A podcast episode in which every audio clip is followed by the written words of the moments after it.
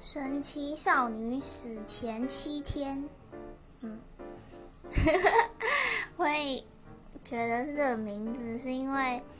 我有一个挚友，然后我们现在还是同事，就是同事间老朋友，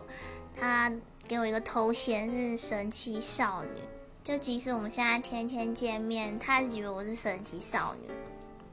因为我常常会做一些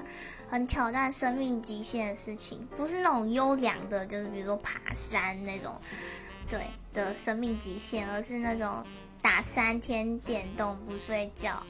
或者是连续工作四十八个小时等等的这种挑战极限，或者是吃一个礼拜的零食，其他都不吃等等的。所以，如果自传电影，我想我死之前的。七天应该是蛮精彩的吧。